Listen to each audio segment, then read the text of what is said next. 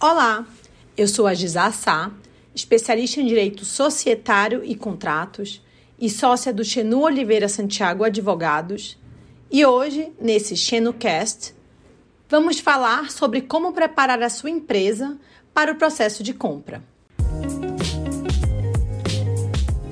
Normalmente, um processo de compra de uma empresa envolve uma auditoria prévia, tanto do ponto de vista jurídico quanto do ponto de vista financeiro por parte dos possíveis compradores. Ocasião na qual eles requerem diversos documentos e informações para verificar o atual cenário da empresa, seus passivos, seus ativos e questões que eventualmente possam estar irregulares e que impactariam no preço de compra ou mesmo na decisão de comprar ou não essa empresa por parte dos compradores. Mas e aí? Como os vendedores dessa empresa podem se preparar para todo esse processo de compra dela, incluindo uma das partes mais importantes do processo, a auditoria? Atualmente, muitas empresas têm optado por realizar ou com, prévia ou concomitantemente a auditoria realizada por parte dos compradores, que é a mais comum, a sua própria auditoria para a venda da empresa. Sim, a própria empresa assim se prepara, se organiza, entende seus pontos altos e baixos, o que poderá ser identificado pelos vendedores e busca soluções antes mesmo das questões serem apontadas pelos compradores. A auditoria por parte dos vendedores é algo independente e que visa tão somente preparar a empresa a ser comprada, preparar os seus vendedores com total conhecimento jurídico e financeiro de pontos relevantes em uma venda e que talvez nem eles conhecessem, né? Com esse conhecimento prévio, os donos da empresa passam a ter maior domínio nas negociações ao conhecer o que pode ser apontado e assim ter maior poder de barganha no preço de venda.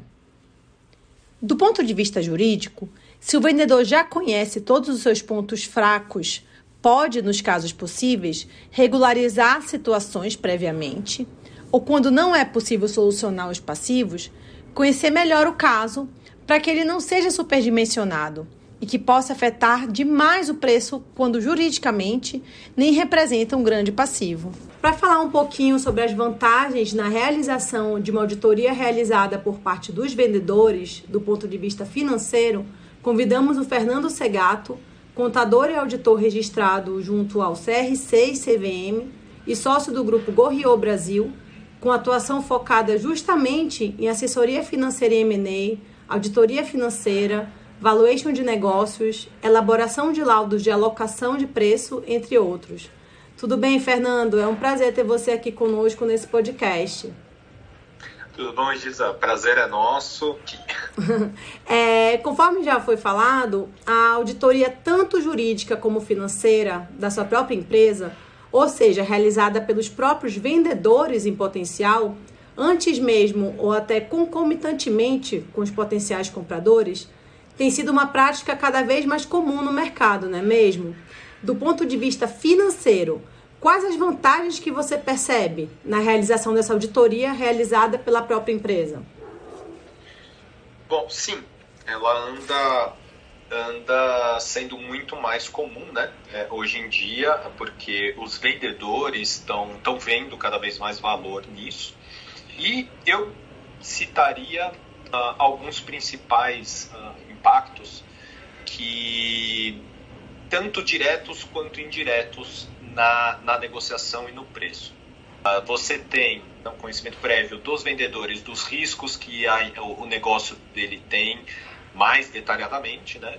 Uh, os valores envolvidos nesse, nesses riscos e como isso pode ou não impactar uh, o fechamento tanto do preço quanto do contrato, da forma de pagamento. É, eventualmente benefícios né, que ele pode explorar, ganhos que ele pode explorar do negócio dele na, no fechamento depois, tanto do preço quanto do contrato, que às vezes ele podia às vezes não saber, seja ele de natureza financeira mesmo, contábil, às vezes de tratamentos contábeis que podem ajudar a impactar quando você está falando de, um, de uma precificação com múltiplos de EBITDA, é, são, são coisas que às vezes o vendedor poderia não, é, não saber e a assessoria vai, vai ajudar diretamente é, é, é, nisso, no preparo prévio, né, apresentar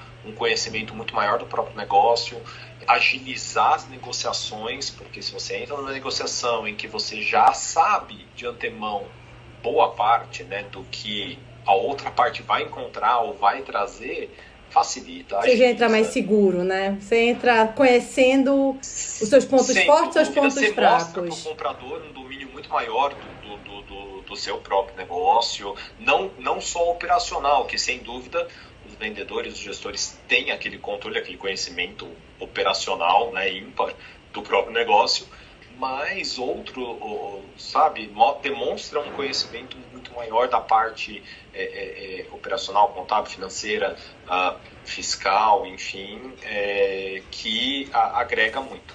E aí isso pode impactar diretamente no preço ou indiretamente, seja na negociação de garantias, seja diretamente no cálculo do preço. Já vi cálculos de preço mudarem, até aumentarem, por ter esse tratamento prévio, é, essa auditoria do lado do vendedor. Eu chamo de prévia, mas não significa, como você comentou, que precisa ser antes, né?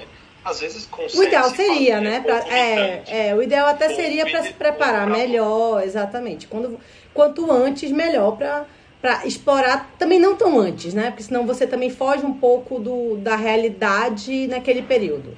Talvez eu um... acho que é, eu acho que o, o, o eu normalmente a, recomendo que seja feita antes, né, de eventualmente um processo de, de compra, mas como você falou, não tipo não tão antes agora é. porque quero vender a empresa o ano que vem, não. Não, exato. Você também foge um pouco da realidade. Sim, sim. A partir do momento que é, você começa a ventilar, vender a empresa, eu acho que organizar um pouco a casa, né? Como a gente havia dito. É, até a questão de como você apresenta, acho que até a parte financeira principalmente, né, Fernando? Sim. É, Não, quando... isso, isso sem dúvida, de como você prepara as informações, é, é, é os, não só as informações, mas o que vem depois, né? Se as informações estão bem amarradas com os documentos depois financeiros contábeis que você vai apresentar, então você se organizar previamente é fundamental, é, é, traz uma segurança e uma fluidez para a negociação é, e ganhos, obviamente, diretos nisso, seja em tempo, né, como eu falei, direto e indireto, seja em tempo, uh, seja em tempo do da, seu e da sua equipe é, é, de tratar as informações e responder as dúvidas, seja diretamente na precificação e no valor depois que vai acabar tendo, é, sendo negociado e fechado, ou de gestão das contingências né, que vão ser identificadas. Sim, tem, tem coisa. Gente, assim, obviamente, é, toda empresa vai ter algum tipo de passivo, mas tem passivos que talvez não fossem do conhecimento que você consegue resolver. Né? Às vezes é uma desorganizaçãozinha, é uma coisa que não foi paga, uma coisa mais um detalhe maior que você consegue justamente alinhar previamente e não causar aquele impacto negativo na negociação. Porque eu acho que tem toda uma questão é, também negocial. Quando você entra e percebe que está tudo desorganizado, bagunçado, tem coisas que não estão no controle, causa uma, uma impressão negativa no potencial comprador e ele vai achar que vai gastar mais dinheiro comprando aquela empresa e vai diminuir o preço, né? Sem dúvida. Eu já vi impactos diretos no preço de, de vamos chamar assim, de descontrole, tá? Então, às vezes, de amarrações é, é, contábeis financeiras que o, o vendedor não consegue fazer, a equipe dele acaba não conseguindo fazer por despreparo, por é, é na por tempo, às vezes, na, na, correria que fica, né? Ser uma coisa assim que, putz, agora não vai dar para eu levantar uma coisa de 3, 4 anos atrás, mas que acaba o comprador impactando diretamente no preço, porque ele pega e fala, bom, você não consegue me explicar isso? eu vou ajustar. Nós Exato. vamos ajustar isso aí no preço. Isso aí nós vamos porque é, é, é uma questão de risco. Do, do mesmo jeito, né, que o comprador está preocupado não entrar em nada com muito risco e de validar tudo, o vendedor tem que se preocupar também pelo outro lado. Como também às vezes descobrir benefícios e, e, e, ajustes positivos que o vendedor consegue fazer no preço e na negociação, que às vezes ele não sabia. Então, é, eu só vejo pontos positivos, na verdade. É, é, até importante a gente comentar que às vezes do lado do, do cliente pode achar, ah, vou gastar um dinheiro, mas é, é um dinheiro que é sim aplicado, ele vai influenciar no preço, ele vai influenciar na negociação, em como o potencial comprador vai ver a empresa dele. É um investimento ali dentro. Como você vai vender o imóvel, às vezes você faz uma reforma no imóvel para parecer não deixar transparecer algumas coisas, alguns problemas que possa ter. A mesma coisa, você organiza a empresa para venda, né? Organiza previamente para passar uma boa imagem e conseguir a questão da negociação fluir mais, né? Sem dúvida nenhuma. Isso é, um, é uma questão de uma relação custo-benefício que eu acho é, é muito positiva, falando do vendedor, né?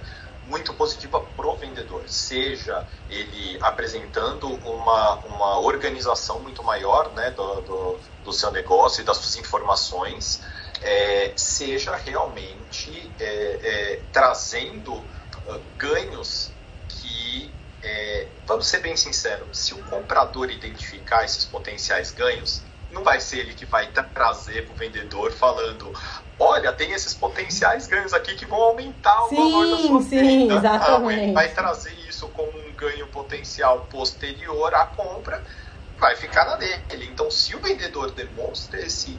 Não, não, veja bem, é, é, tem essas coisas aqui. aqui. Mas eu tenho esse ponto aqui, é, né, positivo, isso aqui vai gerar o lucro e X ali no bem, futuro. Eu quero, eu quero ser remunerado por isso, que é totalmente plausível.